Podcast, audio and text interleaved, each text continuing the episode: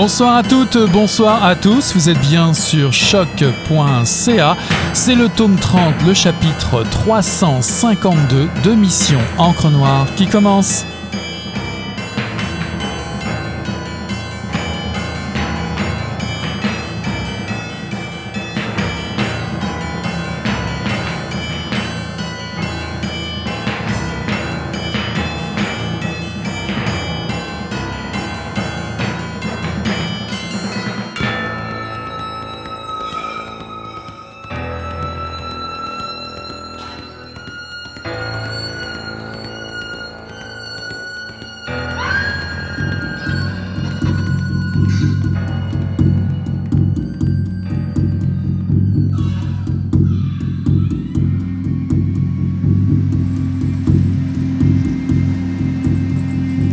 Je ne séparerai pas le vrai du faux.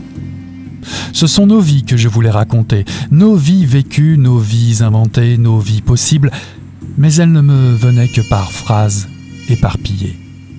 Souvent, ce n'était même pas une phrase complète, mais qu'un bout qui m'en était donné. Ce n'était par exemple qu'un début de phrase, mais c'était à moi.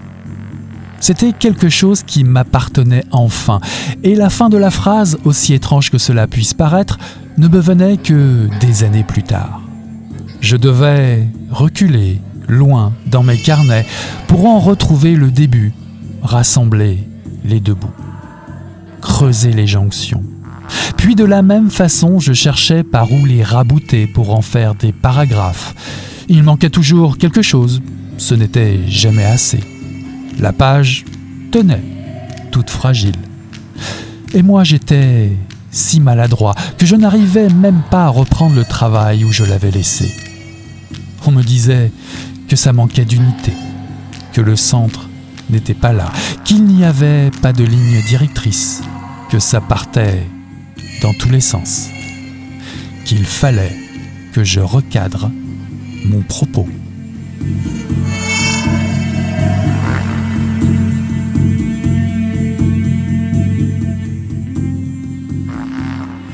Bonsoir à toutes, bonsoir à tous. Ceci est un extrait de Se faire éclater, expérience marginale et écriture de soi sous la direction de Nicolas Dawson, Pierre-Luc Landry et Carianne Trudeau-Bonnoyer, paru en 2021 aux éditions Nota Bene dans la collection Indiscipline. Cette collection Indiscipline, dirigée par Étienne Beaulieu, comme indiqué en préambule, a pour but d'ouvrir de nouveaux champs d'investigation pour une pensée contemporaine des arts et des savoir. Un collectif d'autrices et d'auteurs plus talentueux, talentueuses les unes et les uns que les autres qui se réunissent autour du thème l'écriture de soi dans une position de marginalité.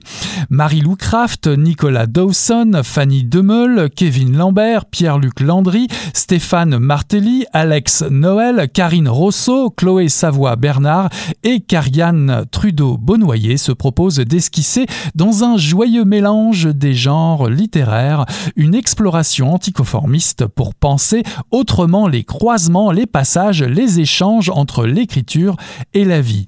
Comment raconter la multiplicité des expériences humaines? Qu'est-ce être soi-même? Comment modeler, instruire, rouler cette glaise de la mémoire et celle du sujet pour les inscrire dans le temps, pour pouvoir témoigner au plus juste sans se heurter aux limites du récit? Est-il possible d'exprimer une sexualité, une langue minoritaire en dehors des canons du régime politique hétérosexuel dominant. C'est un numéro d'équilibriste inédit et passionnant que se livre cette dizaine d'autrices et d'auteurs lâchés en liberté dans les pages d'un essai essentiel pour mieux vous faire comprendre les nouveaux enjeux des littératures d'aujourd'hui. Je vous invite à entrer en résistance, de comprendre, de résister, de refuser ce soir à Mission Encre Noire en compagnie de Carianne Trudeau-Bonnoyer et Pierre-Luc Landry. Bonsoir à tous les deux. Bonsoir. Bonsoir. Karianne, vous êtes l'autrice de Je suis l'ennemi, paru en 2020 au Cartanier. Vous avez été membre du comité de rédaction de la revue Moebius de 2017 à 2019 et vous préparez un doctorat à l'UDM. Pierre-Luc, vous êtes euh, demi-boy non-binaire, settler euro-descendant blanc, c'est écrit dans le texte. Vous avez publié deux romans aux éditions Druide, L'équation du temps en 2013 et Les corps extraterrestres en 2015. En 2017, en compagnie de la plasticienne sonore Stefania Beaceanu, vous faites paraître l'essai Silence décomposition à l'écoute d'une ville dans la collection Indiscipline chez Nota Bene. En 2020, avec Isabelle Boisclair et Guillaume Poirier-Girard, vous avez dirigé le collectif Québéqueer, le queer dans les productions littéraires, artistiques et médiatiques québécoises chez Presse de l'Université de Montréal. Et chez Triptyque, vous pilotez la collection queer. Alors de quel élan est partie cette envie de se lancer dans l'aventure de cet essai, se faire éclater? Karianne, qu'est-ce qui vous a donné envie d'y aller? Euh, ben, en fait, ça, part d'un projet de recherche euh, qui était à, l'initiative de, Pierre-Luc, justement, euh, où, en fait, Nicolas, Pierre-Luc et moi avons travaillé pendant, pendant quelques années à, à, la préparation de ce qui a d'abord été un, un colloque pour réfléchir justement à la question euh, du brouillage euh, des, des, identités dans euh, les écritures autobiographiques ou autoréférentielles, donc toutes les, les, les, manières finalement de, de, de brouiller les cartes, que ce soit par un recours au fantastique, au surnaturel ou encore à, à, des sortes de mécanismes de, de feinte ou de ou, ou, de mensonges ou de, de, de, de vérité transformée en quelque sorte. Et euh, Pierre-Luc, je ne sais pas si tu veux prendre le, le relais, mais en fait, c'est le, le, le à l'issue de, de, de, ce colloque-là, de, de, de, ces présentations-là, qu'on s'est dit, euh, il faut pas que ça reste dans, euh, dans, dans le domaine de la, de la parole euh, parlée évanescente. Il faut, il faut inscrire une trace finalement de, des réflexions qui avaient été euh, communiquées, partagées à cette occasion-là. Oui, en fait, euh, ben, comme Kariam vient de le dire, c'est une euh, c'est un projet de recherche que que j'avais mis sur pied là, de façon très euh, officielle et universitaire. J'ai obtenu une subvention du, du Conseil de recherche en sciences humaines du Canada pour pour ce projet. Euh, parce que je m'intéressais moi déjà euh, à ce moment-là à la subversion de la parole autobiographique par, comme comme Catherine vient de dire, le surnaturel ou le fantastique. Donc euh, c'était un des aspects que, que je voulais aborder dans ma recherche universitaire. Et puis en, en, le faisant, c'est-à-dire en, en préparant ce projet de recherche-là avec euh, avec les auxiliaires et en travaillant sur le, le, programme scientifique, euh, je me suis vite rendu compte avec Karianne et Nicolas en fait que que c'est pas ce qui m'intéressait finalement euh, la recherche catégoricielle ou enfin je sais pas c'est pas un terme mais je l'invente aujourd'hui qui qui vise à, à, catégoriser et à, à faire des typologies de, de, de, certains types de littérature et tout ça ce que je ce que je voulais surtout explorer finalement c'était c'était les modalités de cette écriture qu'on voulait étudier, qu'on voulait mettre de l'avant aussi. Euh, donc, on, s'est euh, réunis, c'était à Toronto, le colloque pendant le sommet canadien des écrivains euh, en 2018. Si ma mémoire est bonne, et on a invité quelques personnes à, se joindre à nous à Toronto. Sur, c'était au Harbour Front, donc dans un, cadre assez assez beau, assez intéressant à réfléchir à ces questions-là. Puis, ce qui s'est passé ce jour-là, euh, a été tellement stimulant pour l'ensemble d'entre nous que qu'on s'est dit ben voilà on peut pas laisser ça comme ça.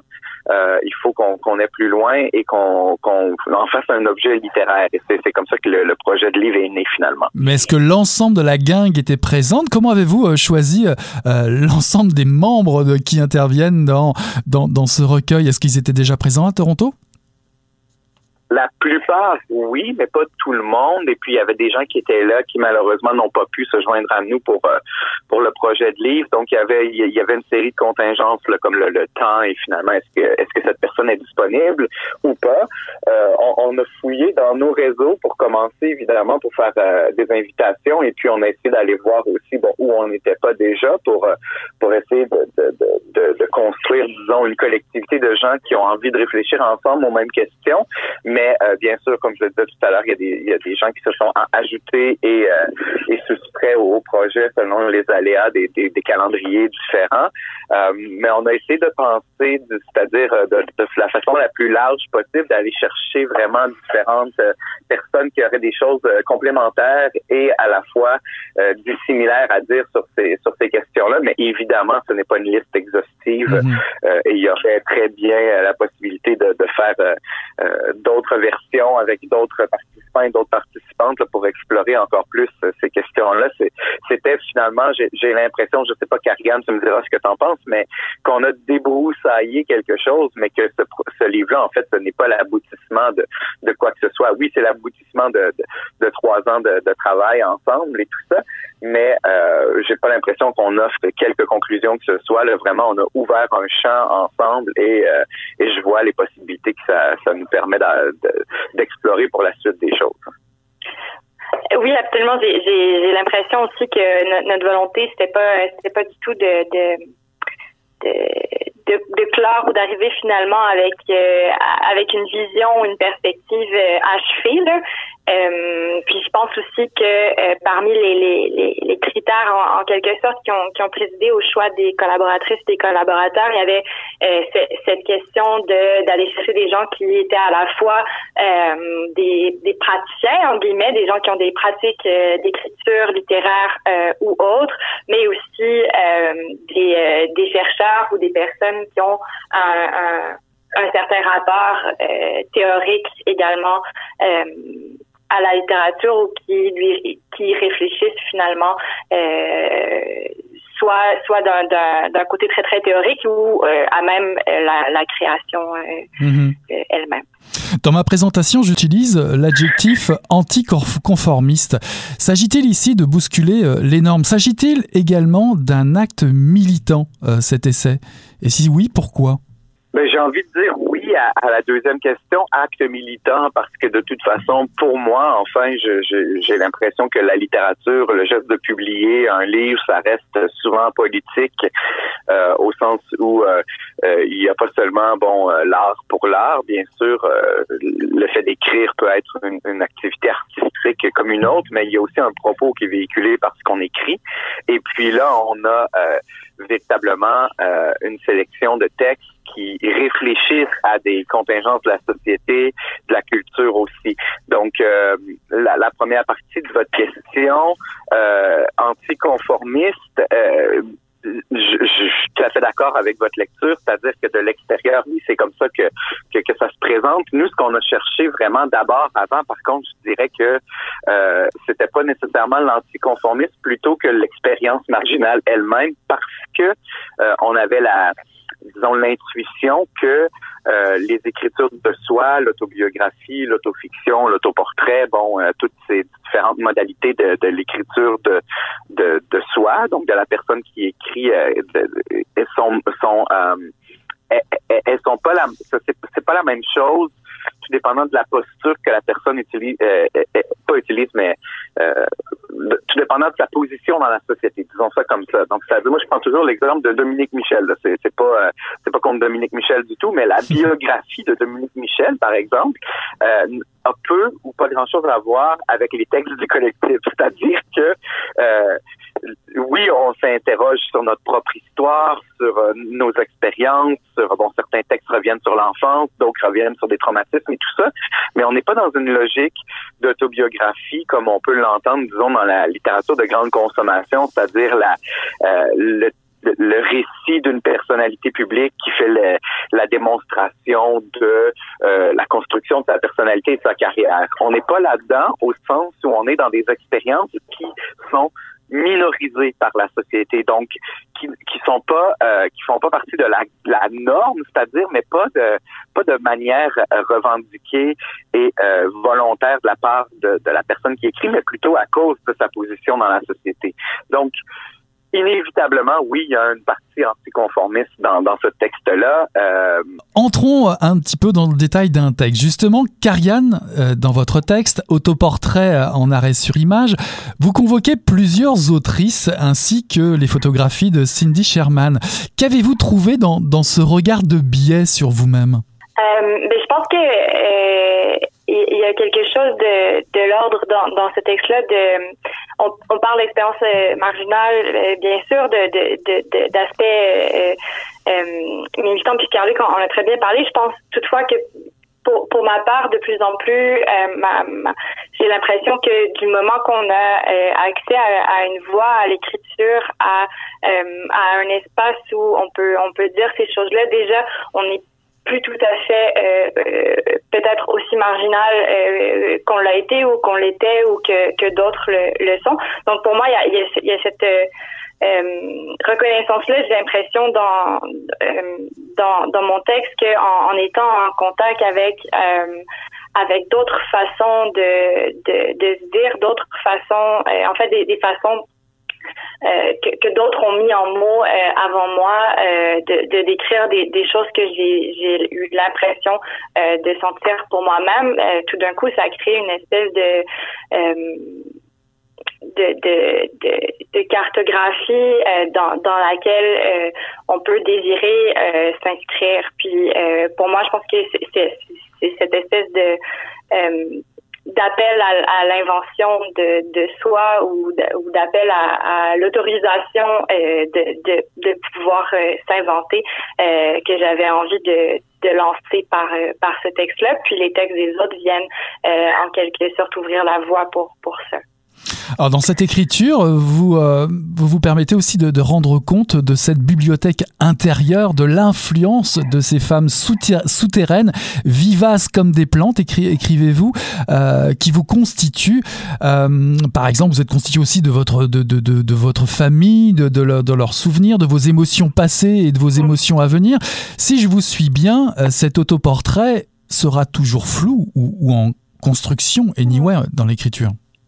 Euh, oui, je pense que l'un des, des, propres de, de l'autoportrait, c'est peut-être justement d'être euh, euh, à la fois euh, une, une, sorte d'image euh, figée, donc extraite euh, du temps, mais de, de, de, ne pas être, de ne jamais pouvoir être exhaustive finalement, puis d'être toujours en train de se construire au fur et à mesure dans ce cas-ci euh, du texte, mais au fur et à mesure de, de l'accumulation des, des, représentations de, de soi.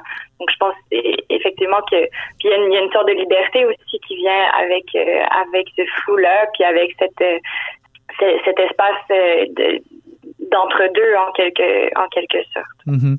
Plus loin, vous dites euh, écrire, c'est au moins enfin n'être personne, se dématérialiser. Comment, comment exister Sous quelle forme traduire euh, la fragmentation euh, du sujet, la fragmentation de l'écrivaine, du sujet lui-même? Comment, comment, euh, quelle solution trouver justement pour parler, on va, dire entre guillemets, vrai? Euh, ben, à propos de, parler vrai, je, je sais pas. Euh, pour moi, en fait, dans, la littérature, puis j'en parle un peu dans le texte aussi, il est moins question euh, d'une vérité, de, la vérité que d'une vérité finalement. Puis euh, peut-être que, que ce que je, je, cherche, en tout cas, c'est moins euh, une vérité factuelle qu'une vérité euh, affective ou qui finalement fait vrai ou, sonne vrai dans, dans ce type d'authenticité-là.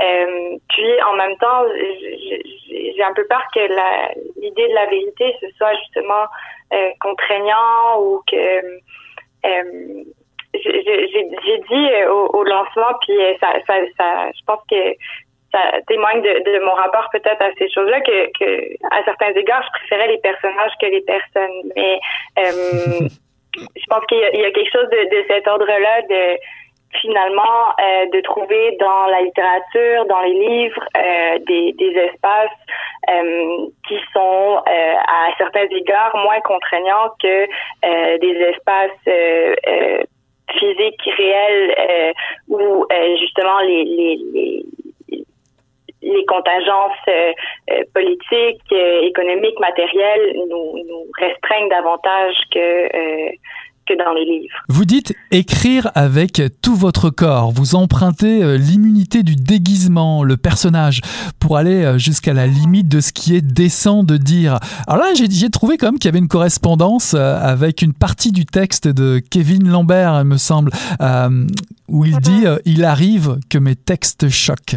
Mais je pense que je, je, veux pas parler euh, au, nom de Kevin puis pour Kevin puis c'est quelqu'un que, j'apprécie beaucoup. Je pense qu'il y a quelque chose peut-être dans euh, cette espèce euh, d'autorisation d'aller plus loin ou aussi loin qu'on peut dans la littérature, qui est une autorisation que qu'on ou en tout cas pour ma part qui suis plutôt timide et inhibée dans la vraie vie, ne m'autorise pas nécessairement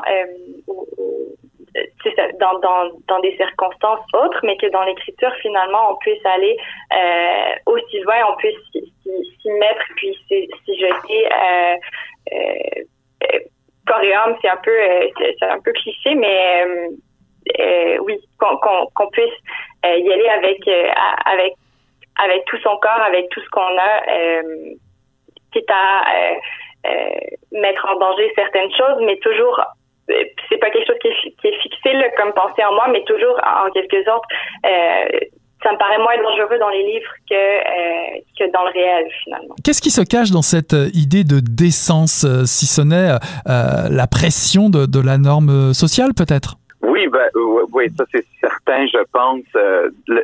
Kevin, dans son texte, le montre assez bien lorsqu'il parle des, des, réactions de certains lecteurs qui trouvent que ça va trop loin. Euh, évidemment, on cherche tous, c'est toutes des choses très différentes dans les textes. On lit pour des raisons très différentes aussi, donc ceci explique peut-être cela.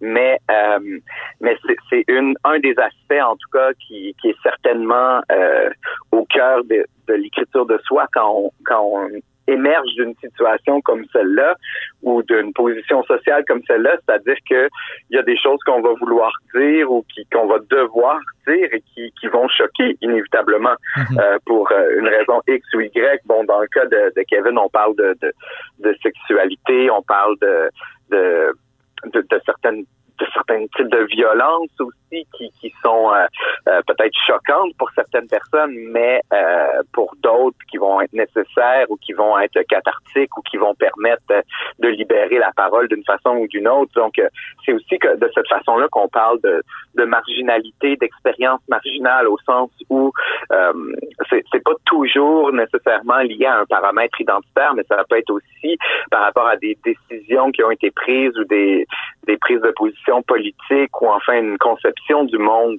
qui amène une certaine forme de marginalité pour certains auteurs et certaines autrices. Ouais.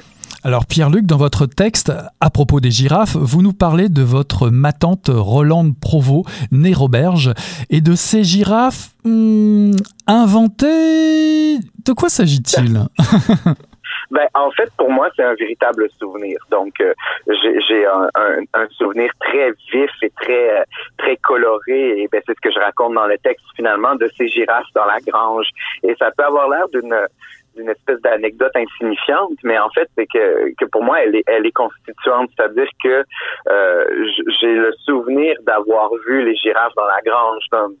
si, si, je me mets à rationaliser tout ça, puis à, emprunter une pensée bon euh, plus cartésienne et plus euh, disons euh, terre à terre pragmatique je pourrais très bien me poser des questions. Ben oui pourquoi est-ce qu'il y aurait des girafes à cet endroit-là dans les années 90 en pleine campagne dans la grange d'une personne qui a rien à voir avec le milieu du zoo ou de, la zoothérapie ou peu importe de, de, la zoologie etc donc je pourrais très bien faire une enquête disons factuelle journalistique euh, pour essayer de, de, mettre euh, au clair cette question-là, d'aller poser des, des, questions sur le terrain, de rencontrer des gens, etc.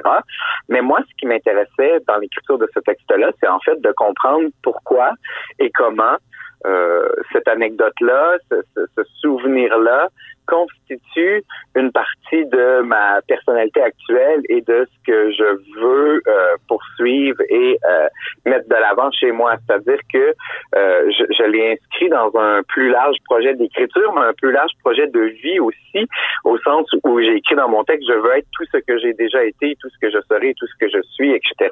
Je me rappelle pas la formule exacte que j'ai que j'ai empruntée, mais c'est une entreprise finalement pour moi de de reconstitution de, de l'histoire personnelle et de la personnalité, mais qui euh, répond à des règles euh, qui sont celles qui euh, pas qui ont été choisies parce que c'est pas un choix conscient, mais les règles qui président à cette personnalité et à cette expérience-là.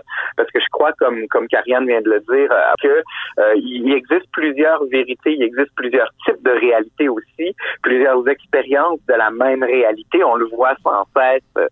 Euh, ben, notamment quand on est en conflit avec quelqu'un et qu'on a des interprétations très différentes de la même situation qui vient de se produire, de qui a dit quoi, qui, qui l'a dit dans quel sens, quels sentiments ont été convoqués, etc. Donc, si on accepte que ça, ça existe comme ça, pourquoi pourquoi est-ce que ce serait pas possible qu'il y ait eu des girafes à Saint-Antoine de Pont-Briand dans les années 90, dans la grange où moi, en tant que euh, écrivain en puissance, que futur écrivain, je, suis entré dans la grange, j'ai vu les girafes et ça ça m'a tellement bouleversé que euh, 30 ans plus tard, euh, j'en fais un texte et, et je n'arrête, je n'abandonne pas cette idée qu'il y avait des girafes dans la grange. Donc, est-ce qu'il y avait vraiment des girafes dans la grange? je sais pas et ça m'intéresse pas de le savoir. Exactement, peu, peu importe finalement. Comme comme Karianne, euh, vous avez finalement plusieurs vies, plusieurs héritages éclatés. La seule réalité qui compte, au final, bah, c'est le texte, cette interrogation. Qui suis-je sans l'histoire des girafes? Oui, et puis tout à l'heure, vous posez une question à Karianne euh, par, laquelle je répondrais comme ça, en fait, c'est-à-dire que euh, les textes du collectif, je pense qu'ils posent vraiment beaucoup plus de questions qu'ils apportent de réponses. Bon, c'est un cliché de le dire comme ça, mais c'est-à-dire que euh, si on s'est interrogé à comment on peut écrire nos expériences quand elles ne correspondent pas, disons, à, faire les choses très grossièrement, à l'expérience commune de la réalité par la majorité, etc., où elles ne correspondent pas à ce que la, la physique ou les lois de la biologie ou d'autres d'autres sciences comme ça veulent, euh, nous faire comprendre de la réalité. Euh, comment on peut raconter ces expériences-là, mais je pense que c'est avec le plus d'honnêteté possible et en posant la question justement et en, en intégrant ce doute et ce questionnement-là à même l'écriture. Donc, c'est ce que je trouve surtout très intéressant dans dans le collectif, évidemment, là, il y a plein de choses que je trouve intéressantes, puis c'est normal puisque j'ai piloté avec Karianne et Nicolas ce projet-là, mais euh, je pense au texte d'Alex Noël, par exemple, qui mhm. nous donne euh, des pistes de réflexion sur la manière dont on peut écrire quand on sait très bien que euh, on, est on est incapable ou on n'arrivera pas à, à limiter de l'écriture autobiographique comme elle, elle est entendue de manière générale. Donc Alex nous dit dans son texte tout ce qu'il mettrait dans un roman autobiographique, mais qu'il n'arrive pas à écrire à cause de euh, la pression. Pour lui, c'est l'unité du roman qui, lui pose euh, ce, type de, pression-là sur l'écriture. Pour d'autres, ça va être la vérité. Pour d'autres, ça va être l'archive. Pour d'autres, ça sera euh, bon d'autres différents paramètres de, l'écriture. Mais c'est ce que je trouve le plus stimulant, je pense, en tout cas, de mon point de vue, dans un ouvrage comme celui-là, c'est que euh, on, est en train de construire, j'ai l'impression, une collectivité de gens qui réfléchissent ensemble à une même question, mais qui n'apportent aucune réponse définitive et qui se disent finalement euh, les questions qu'on se pose, elles sont au cœur de notre écriture et de notre de, de, notre travail artistique. Et c'est ça qu'il faut mettre de l'avant davantage que l'idée d'une vérité absolue euh, euh, pragmatique, terre à terre, euh, partagé par tout le monde. Oui, puis cet essai aussi le moyen d'établir une sorte de d'écho ou de correspondance entre les différents euh, textes, puisque vous parliez d'Alex Noël qui aborde la, problématique queer. Il, écrit que finalement, pour se dire queer, c'est tout un combat et, et c'est surtout un combat aussi autour de la forme, parce qu'il cite les enchevêtrements sans fin des mots de Marie-Claire Blais, qui, selon lui, ben, permettent une certaine liberté euh, donnée aux voix, celle de, de, se mêler, de se mélanger et peut-être de sortir autre euh, pour, pour des lecteurs ou des lectrices. Oui, ben, il y, a, en fait, euh, euh, dans ce, dans les textes du, du, collectif, il y a aussi une bibliothèque qui est présente. Ben, vous en parliez tout à l'heure avec Carianne, puisqu'elle cite beaucoup de beaucoup d'écrivaines et de, d'artistes visuels. Euh, la même chose est vraie dans plusieurs autres textes et on a réuni toutes les références dans une bibliothèque à la fin du, du livre parce qu'en fait, euh, on n'écrit pas euh, dans le désert. On ne parle pas dans le désert. Euh, on, écrit et on parle à la suite de plusieurs autres personnes euh, qui ont aussi débroussaillé certains terrains comme celui qu'on essaie d'explorer dans ce collectif-là, qui ont des pistes de réflexion intéressantes, qui ont déjà réfléchi à ces questions-là, qui se sont posées des questions que nous, on se serait peut-être pas posées, etc. Donc, de, de mon côté, moi, je parle dans mon texte avec Maxine Hunt Kingston et Marianne Diaye qui, qui m'ont accompagné beaucoup dans, dans l'écriture euh, et, et, dans d'autres textes. On va, on va parler d'autres d'autres autrices et d'autres auteurs, euh, mais il y a un réseau conceptuel, un réseau d'affinités aussi, des amitiés littéraires qui sont en train de, de se construire dans, dans ce collectif-là.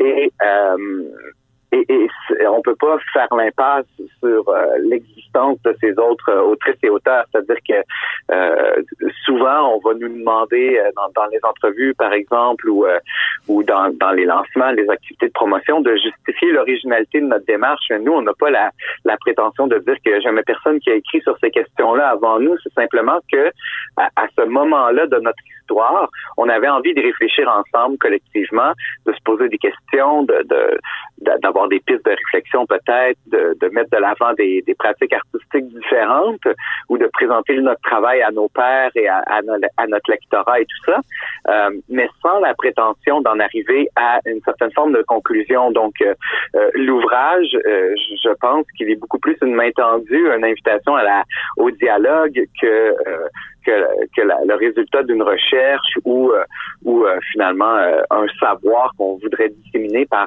sa publication. Parlant d'amitié, effectivement, la, rencontre de Nicolas Dawson et, Karine Rousseau, pas simplement à travers cet essai, c'est une discussion qui s'amorce autour de la parole de l'autrice Gloria Anzaldúa, qui est née dans le sud du Texas. Eux, ils vont exprimer l'identité métissée, comment écrire au croisement euh, des chemins. Mathias, justement, ce genre de d'amitié, euh, est-ce que, est-ce que cet essai, pour finir, est-ce la première pierre d'une discussion ou de rencontre à venir avec d'autres autrices et d'autres auteurs euh, sous une différente forme ou sous une forme similaire?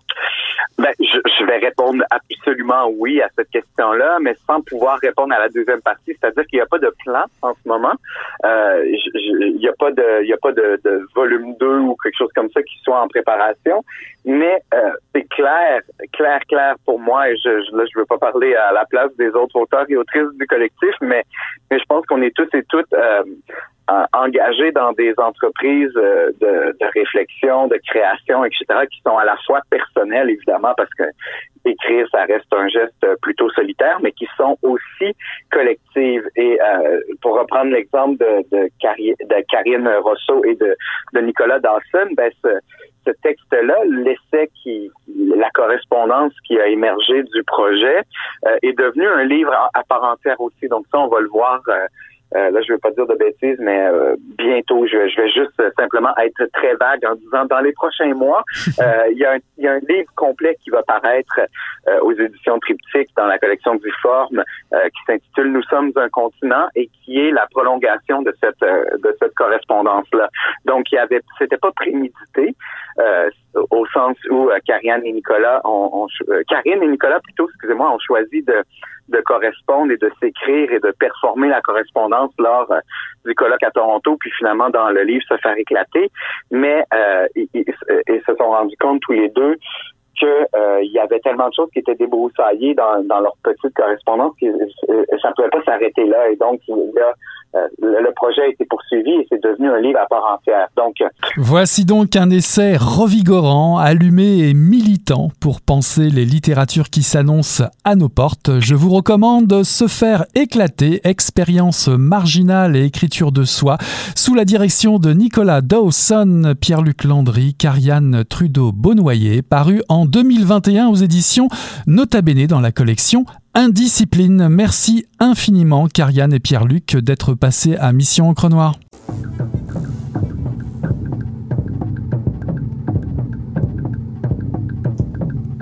À dire vrai, j'ai peur de m'écrire parfois, de m'appartenir, de me donner le droit à l'image. En arrière de ma tête, la conscience de soi comme un affront à la beauté, comme si l'excellence ne pouvait se développer dans le regard de l'autre, comme si dans la construction l'altérité primait l'élaboration, comme si connaître les plans de sa construction sociale dévalorisait notre identité, comme si. Comme toi, je crois, je suis épuisé que la vulnérabilité soit considérée comme une vulgarité si elle n'est pas calculée, restreinte, posée, tranquille. Je souhaite la pluralité des points de vue, le débordement, la multitude. Que l'on arrête de voir dans le dévoilement féminin une impudeur inhérente. Que l'on arrête d'être une sous-catégorie. Pour ne pas être trop femme, pour ne pas me faire exubérante, on m'a enseigné une froideur qui perdure dans mon inconscient.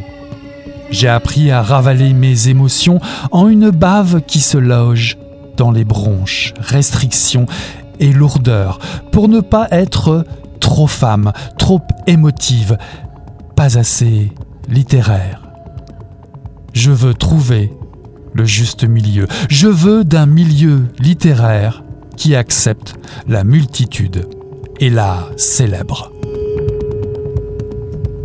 Ceci est un extrait d'un texte paru dans la revue Moebius 167. Une fourchette en équilibre dans tout ça. C'est le thème choisi, un thème plutôt ludique que nous propose le magazine d'automne 2020 bis avec aux commandes Gabriel Giasson Dulude et Baron Marc-André Lévesque.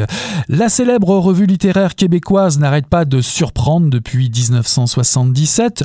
Une fois encore, ce numéro foisonne de textes en prose et en vers, des essais, de courts récits, de l'image, du montage, de quoi stimuler votre imagination au moins jusqu'au prochain numéro. Maxime Brion, Emmanuel Derap, Stéphane Despaty, Audrey-Anne Gascon, Lauriane Gay, Gabriel Eve Lannes, Roxane Léouzon, Adrien Millet, Alessandra Nakarato, traduite par Kelty Robertson, Camille Redman Prudhomme, Alexis Rodrigue Lafleur, Florence Tétro, Sayaka Araniva Yanes, Madjula Kebe Kamara jouent les acrobates, tentent de garder leur aplomb sur le bord d'une assiette incertaine. Et Léonore Goldberg et Yara El Achèvent leur résidence artistique après quatre numéros. Les rubriques habituelles sont également au rendez-vous. Notons la lettre à un auteur et une autrice. Hélène Bugin écrit à Pascal Bérubé. J'ai le plaisir d'accueillir ce soir à Mission Encre Noire, non pas deux, mais trois participantes de la revue Moebius numéro 167. Madjula Kebe Kamara, Yara El Gaban et Hélène Bugin sont avec moi ce soir. Bonsoir mesdames. Euh, pour cette belle invitation. Bonsoir. Madjula Kebe Kamara, vous entreprenez des études littéraires à l'UCAM. À l'été 2020, vous fondez la maison d'édition Diverses Syllabes. Vous êtes membre de l'Institut de recherche en études féministes. Hélène Bugin, vous êtes poète. Vous avez publié dans dans Ephrasis, Lapsus, Cavale et Le Pied. Vous avez contribué au festival Dans ta tête ainsi qu'à l'OFF Festival de poésie de Trois-Rivières. Yara, vous êtes l'autrice de trois romans chez Mémoire d'Encrier, L'ombre de l'Olivier, Le parfum de Nour, Je suis Arel Sharon en 2018 et vous êtes éditrice chez Mémoire d'Encrier. Vous avez co-dirigé l'essai Le Québec, la charte, l'autre et après en 2014. Je suis ravi de vous accueillir et de nous présenter ce numéro 167 de la revue Moebius de parler également euh, des expériences, qu'est-ce que c'est d'être un artiste ou une écrivaine en résidence? Alors tout d'abord, Madjula, puisque vous nous faites le plaisir d'être la porte-parole exceptionnelle de ce numéro en l'absence de Gabriel et de Baron. comment a été trouvée cette fameuse citation? D'où a-t-elle été tirée? Pouvez-vous en dire un petit peu plus là-dessus? Ben, je, pense que c'est une information euh, secrète et bien gardée par euh, les, les directeurs et directrices de, du numéro, euh, mais je pense que c'est euh, dans euh, le cadre de la, de la pandémie, même si ça a été trouvé avant, de ce que j'ai compris, ça, ça se prêtait bien au jeu. Comment on, on, trouve un équilibre avec tout ce qui se passe autour et comment on se définit derrière dans, dans, dans, dans, dans tout ça.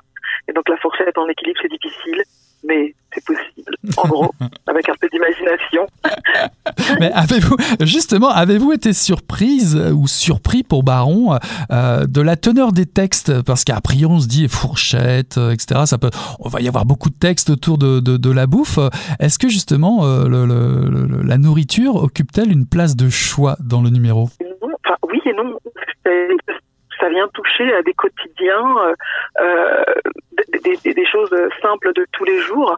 Mais je, m'attendais effectivement à avoir plus de références au niveau de l'alimentation, de la table c'était là sans être là en fait. Et puis euh, euh, c'est ça le, la force de l'imagination aussi c'est que finalement une fourchette la table ça, ça suscite d'autres euh, ça vient ça vient chercher d'autres affects d'autres connotations propres à chacun chacune. Et donc c'est ce qui était le plus beau. C'est pas forcément autour de la table alors évidemment, un numéro de Moebius, c'est déjà des passages obligés. Euh, la lettre à, un auteur ou une autrice, les, écrivaines en résidence, la, page de réflexion sur l'écriture, on peut appeler ça euh, comme ça.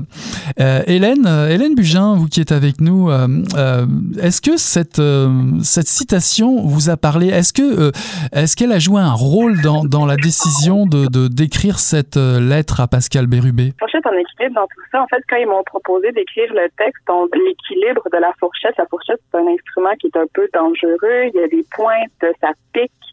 Euh, moi, je suis quelqu'un qui écrit beaucoup autour du corps. Donc, euh, tout de suite, j'ai pensé à écrire à Pascal Bérubé, qui est aussi autour du corps. Puis, l'équilibre, j'ai écrit cette lettre-là pour, en fait, comment trouver l'équilibre entre écrire et être une femme, parce que dans l'écriture, être une femme, c'est quelque chose d'un peu dangereux qui doit toujours être entre se montrer, se, cacher, décider ce qu'on dévoile. Alors, quels sont, quels sont les thèmes, euh, quels sont les thèmes qui vous rapprochent avec euh, Pascal Bérubé? Quels sont les thèmes que vous aviez envie euh, d'aborder dans cette lettre en particulier? C'est une écriture de ce point-là. Elle écrit beaucoup sur Facebook, donc des statuts puis je trouve que déjà à la base, c'est une démarche qui, me, qui me parle beaucoup parce que c'est donner l'écriture, c'est vraiment une mise en scène de soi, puis elle parle beaucoup de la performance. Donc c'est quelque chose qui trouvait écho. Donc euh, cet équilibre-là aussi entre la performance dévoilée, c'est ces thèmes-là que je travaille un petit peu dans la lettre, puis aussi l'être femme. Donc euh, comment la performance d'être femme joue dans l'écriture parce qu'avec ce qui s'est passé depuis la pandémie dans, dans l'écriture et l'être femme, je trouvais que c'était important de l'adresser. Donc, euh, mon texte tourne un petit peu autour de ces enjeux-là, puis je réfléchis avec euh, comment en fait euh, écrire en tant que femme. C'est une fourchette qui est plantée dans la main, parce qu'il faut écrire avec cette chose-là qui est toujours en travers de nous.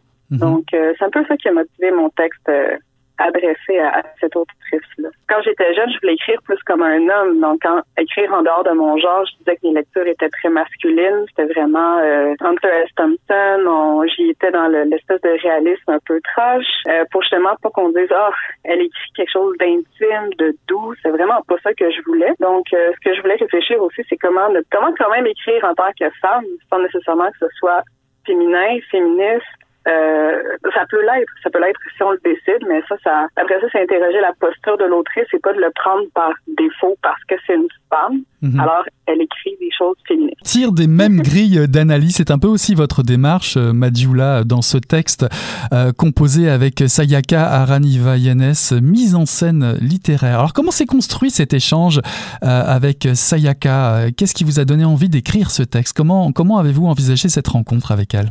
C'est tellement pertinent euh, de discuter avec Hélène parce que ça rejoint aussi euh, cette volonté de sortir des grilles euh, préconçues de l'universalité, cette écrite par un, un, un, personnage masculin et qui n'est pas dans la marginalité, qui n'est pas minorisé par la société.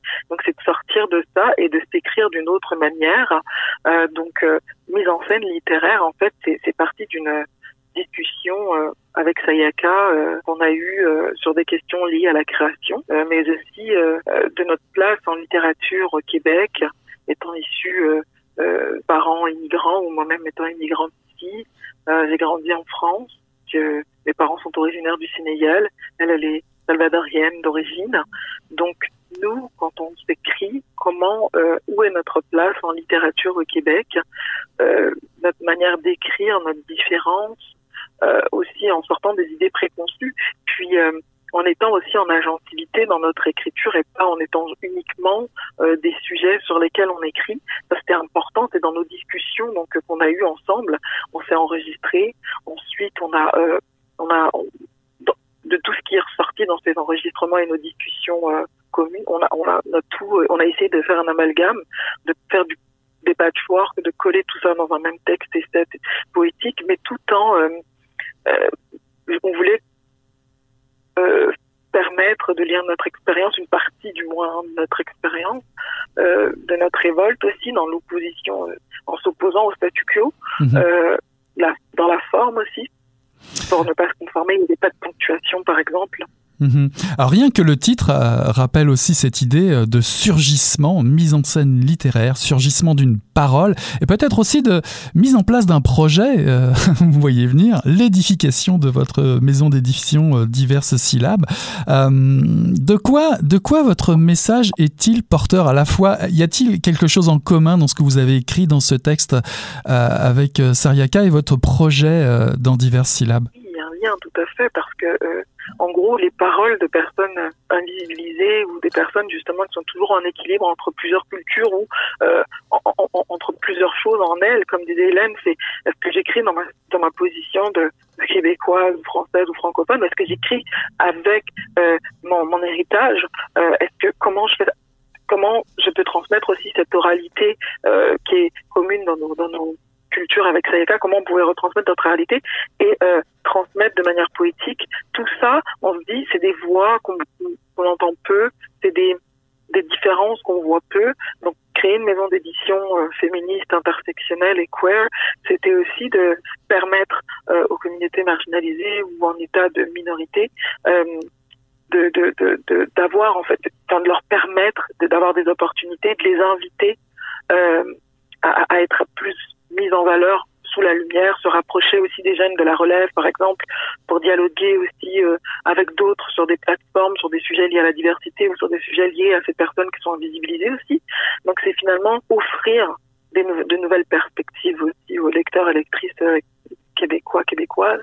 Euh, c'est de leur offrir ces perspectives-là des personnes minoritaires qui sont là qui seraient en position euh, d'agentivité, qui raconteraient leur histoire, leurs histoires d'amour ou leurs histoires où on les attend pas aussi, parce que c'est pas forcément d'écrire ou de décrire euh, la difficulté d'être euh, dans cette situation de marginalité-là. Non, c'est également de permettre d'autres discours et de, de permettre à ces personnes-là de s'exprimer d'une sur tous les sujets possibles et imaginables. Yara, dans, cette, euh, dans cet exercice assez périlleux, j'imagine, d'être une écrivaine en résidence pour Moebius 167, vous faites parler votre histoire, vos héritages, partager le fil continu de votre vie.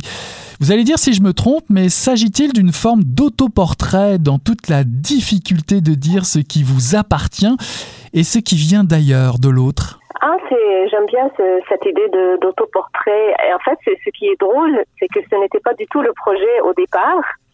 Euh, même, euh, je vais partager un, secret. Il y a un cinquième texte qui n'a jamais été publié. C'était le tout premier texte que, que j'avais soumis euh, au début de ma résidence. Et finalement, euh, j'ai décidé de retirer le texte parce que euh, j'ai décidé que c'était pas la direction dans laquelle je voulais aller pour la résidence.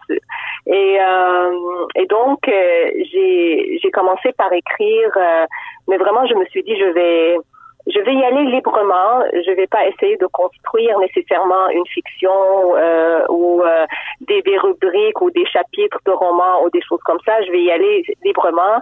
Et effectivement, du coup, c'est devenu un exercice euh, très intime, en commençant par la musique au départ et le silence, et, et, et ensuite par euh, l'histoire de, de mon village ancestral, celui de ma mère, euh, et ensuite l'amour, et, et, à la fin euh, la mort. Euh, donc, ça donne effectivement un autoportrait, mais c'était pas du tout prévu. mais moi, j'écris jamais de manière planifiée, honnêtement. y avait, y avait-il, y avait-il, ok, y avait-il, y avait-il pour chacun des, des numéros des enjeux particuliers en regard des citations pour vous ou pas du tout? Vous étiez dans votre résidence sur votre, euh, sur votre élan justement, même si vous ne planifiez pas beaucoup, sur votre idée de départ? Euh, oui, et même euh, dès le départ, euh, Jeanne Auclair, qui, qui m'a accompagnée durant cette résidence-là, m'avait expliqué qu'en fait la résidence est une rubrique à part qui n'est pas nécessairement liée à la thématique de la revue. donc je suis allée comme ça de manière très libre et j'avais jamais vraiment écrit en forme courte, en forme brève. Donc c'était un défi pour moi de, je suis habituée à écrire plutôt dans ma tête avec un horizon de 200 pages. Et voilà que j'avais 3000 mots maximum à, respecter. Mais j'ai adoré, j'ai adoré cet exercice. Et du coup, euh, ça m'a obligée d'aller droit au but. Euh, et s'il y a un lien, je dirais, entre les quatre, à part l'autoportrait, je ne sais pas si vous avez remarqué, mais ça commence toujours par un verbe d'action. Mm-hmm. Mhm. Et, et j'ai aimé ça. J'ai aimé. En fait, au départ, euh, c'était pas voulu. J'avais écrit chanter le silence. Et là, du coup, c'est comme si j'ai senti que j'étais dans une espèce de processus, euh, dans une espèce de voyage, et j'avais envie de, de continuer ce voyage-là. Mhm. Euh, c'est comme si du coup chaque texte amenait à un autre, chaque texte amenait à un autre, euh, et ce sont et ce sont devenus en fait les les verbes je dirais, comme des, les vers de mon existence. Euh, moi qui aime tellement chanter, donc chanter, puis appartenir, je suis toujours dans une quête d'appartenance en tant que palestinienne, en tant que, euh, en tant que déracinée. Euh, et, et, et, puis ça continue. Et puis grandir. Donc qu'est-ce que c'est grandir quand on est, quand on est en fait en exil? Et puis finalement mourir. Donc c'est comme si c'était les quatre moments, les quatre rythmes, les quatre actions qui pour moi, ont été des marqueurs importants dans, euh, dans, dans ma vie, dans mon parcours de vie. Mhm. On retrouve évidemment des références des autrices, des auteurs qui vous touchent de près, qu'on retrouve aussi dans votre travail de, romancière, Clarisse Lispector, euh, Mahmoud Darwish évidemment. Cet autoportrait est quand même un autoportrait engagé tout d'abord, militant, féministe, métissé euh, dans les sons, les langues, les lieux. Moi j'ai remarqué aussi qu'il y avait deux, deux dédicaces aux rebelles euh, dans vos quatre projets. Le féminin est universel dans, dans vos textes. Il y, a, y a un appel aussi à, changer euh, notre regard, à tourner notre regard vers votre histoire ou même dans autre chose qui est peut-être un petit peu plus grand, puisque vous parlez des, chrétiens, des juifs, des musulmans qui, qui habitent votre monde, mais notre monde également. Et euh, c'est peut-être aussi votre façon, euh, comme pour citer Madioula, qui en parle aussi, d'habiller votre héritage? Oui, en fait, je, je, vais faire une toute petite correction. La dernière dédicace devait être aux ancêtres. Et, et il y a eu comme une petite erreur, ça a été corrigé en ligne, mais la dernière dédicace c'est vraiment aux ancêtres. Mhm. Euh, et oui, et oui, en fait, euh, dès que j'ai commencé à, à écrire le texte Chanter le silence, j'avais l'impression qu'il y avait euh, comme un manifeste. D'ailleurs, le, titre de la résidence, euh, c'est Manifeste avant l'aube. Je suis quelqu'un qui, qui, aime beaucoup l'aube. Euh, je, je, me réveille toujours avant le soleil. J'aime beaucoup regarder le soleil se lever. Et donc, euh, et puis c'est souvent dans ces moments-là où j'ai mes idées les plus, euh, je dirais, les plus libres euh, libres de la société et tout ça. Et donc, euh, j'avais envie d'expérimenter. Effectivement, le premier texte, euh, j'ai décidé, ah mais si, si le féminin était universel, puisque je parle de chant et de silence, mais ça n'a pas de genre, le chant et le silence. Donc, euh, et mais après ça, j'ai, euh, on m'avait demandé, est-ce que tu veux garder le féminin universel? Et puis là, j'y allais vraiment de, de, contexte en contexte. Et, et, et j'essayais de jouer un petit peu avec euh, l'usage du féminin et du, et du masculin Mhm. et des questions comme ça. Um, et oui, j'avais des choses à dire. J'avais, je réagissais souvent en écrivant à, des choses que je que je vivais. Euh, je pense que la pandémie en a eu beaucoup aussi dans cette espèce de réflexion existentielle. Um, D'où je viens, quelle est mon histoire, quelle est la place de mon histoire dans l'histoire du Québec. Donc, euh, appartenir à l'histoire. Euh, ici, j'avais, j'ai toujours l'impression que il y a un désir de posséder l'histoire. Et donc, j'avais envie de, de dire, mais parfois on peut simplement ne, ne pas l'histoire n'appartient pas à vous ni à personne. Il y a des histoires qui sont plus grandes que nous qu'on ne peut pas posséder comme un objet.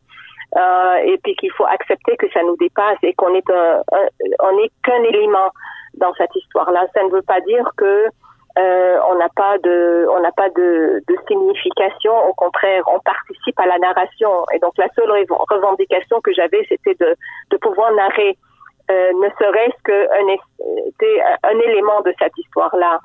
Euh, et le texte sur l'amour, euh, pour moi, l'amour est, un est, est, un geste et un sentiment, une action extrêmement euh, euh, fructueuse et je veux pas dire politique, mais euh, omnipotente, c'est le mot mhm. que je cherche. Euh, je pense que l'amour peut changer, peut changer le monde.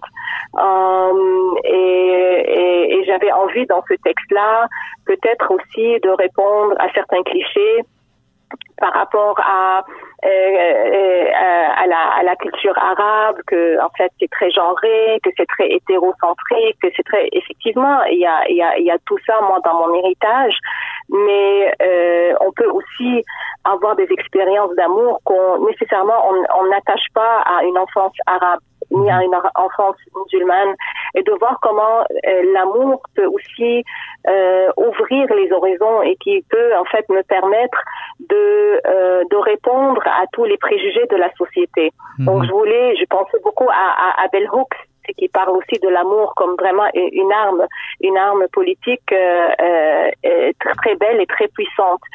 Um, et puis, euh, je ne sais pas, c'est peut-être un peu cliché de terminer avec la mort. Non, du tout, du tout. D'ailleurs, d'ailleurs là-dessus, là-dessus, parce que pour pour terminer justement, pour finir, ce sont vos derniers mots hein, pour Moebius. Le, le 6 octobre 2020, vous écrivez le lieu de votre inhumation supposée, euh, le camp où se trouve votre famille, en exil, qui devient l'exil, qui devient un lieu, un, territoire nomade proche de l'aéroport de Beyrouth. Mourir en exil, c'est le titre de ce texte. Est-ce comme un leg Est-ce est comme un passage de témoin aux lecteurs et aux lectrices, comme pour leur dire c'est là que je vais, euh, mais où allez-vous? Oui, mais l'amour, la, euh, je veux dire, le, la, la, mort, euh, on, en a beaucoup parlé euh, cette année-là, mais ça reste un, un, sujet très tabou. Et, et, et moi, j'ai fait le deuil d'une grande amie l'an dernier, Marie-Blanche Taon, et je pense que ça ça m'a permis aussi de euh, de réfléchir, de réfléchir à la mort, mais de, aussi de parler à la société en lui disant, mais vous avez construit cette image de l'immigrant comme justement l'arrivant, le nouveau arrivant, celui qui arrive, celui qui commence, celui qui recommence.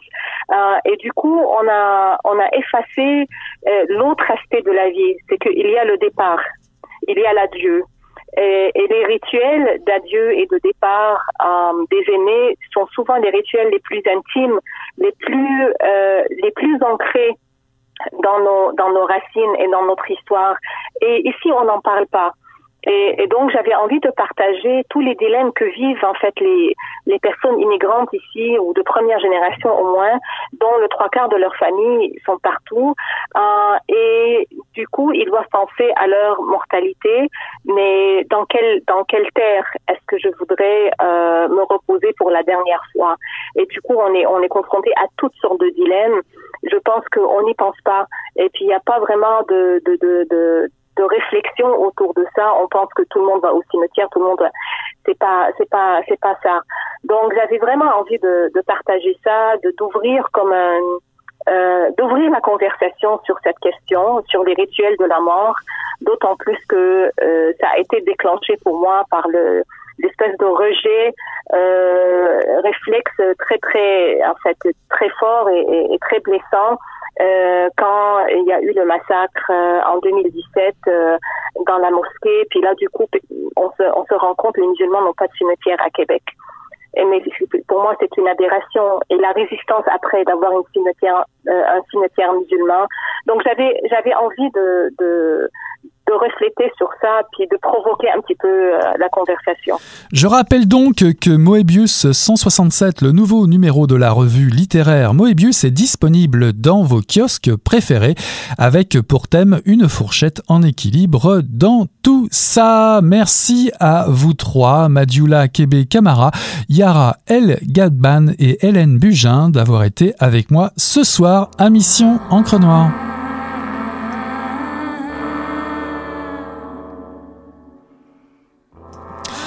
Voilà qui achève euh, Mission Encre Noire, le tome 30, le chapitre 352. J'ai reçu en première partie d'émission Pierre-Luc Landry et Carianne Trudeau-Beaunoyer pour nous présenter le collectif Se faire éclater, expérience marginale et écriture de soi, paru en 2021 aux éditions Nota Bene dans la collection Indiscipline. Ensuite, en deuxième partie d'émission, j'ai reçu Madjula Kebe Kamara, Yara El Gadban et Hélène Bugin pour nous présenter le dernier numéro de la revue Moebius, le numéro 167, qui est d'ores et déjà disponible dans les kiosques. Voilà, on tourne la page et on se dit à la semaine prochaine. Salut là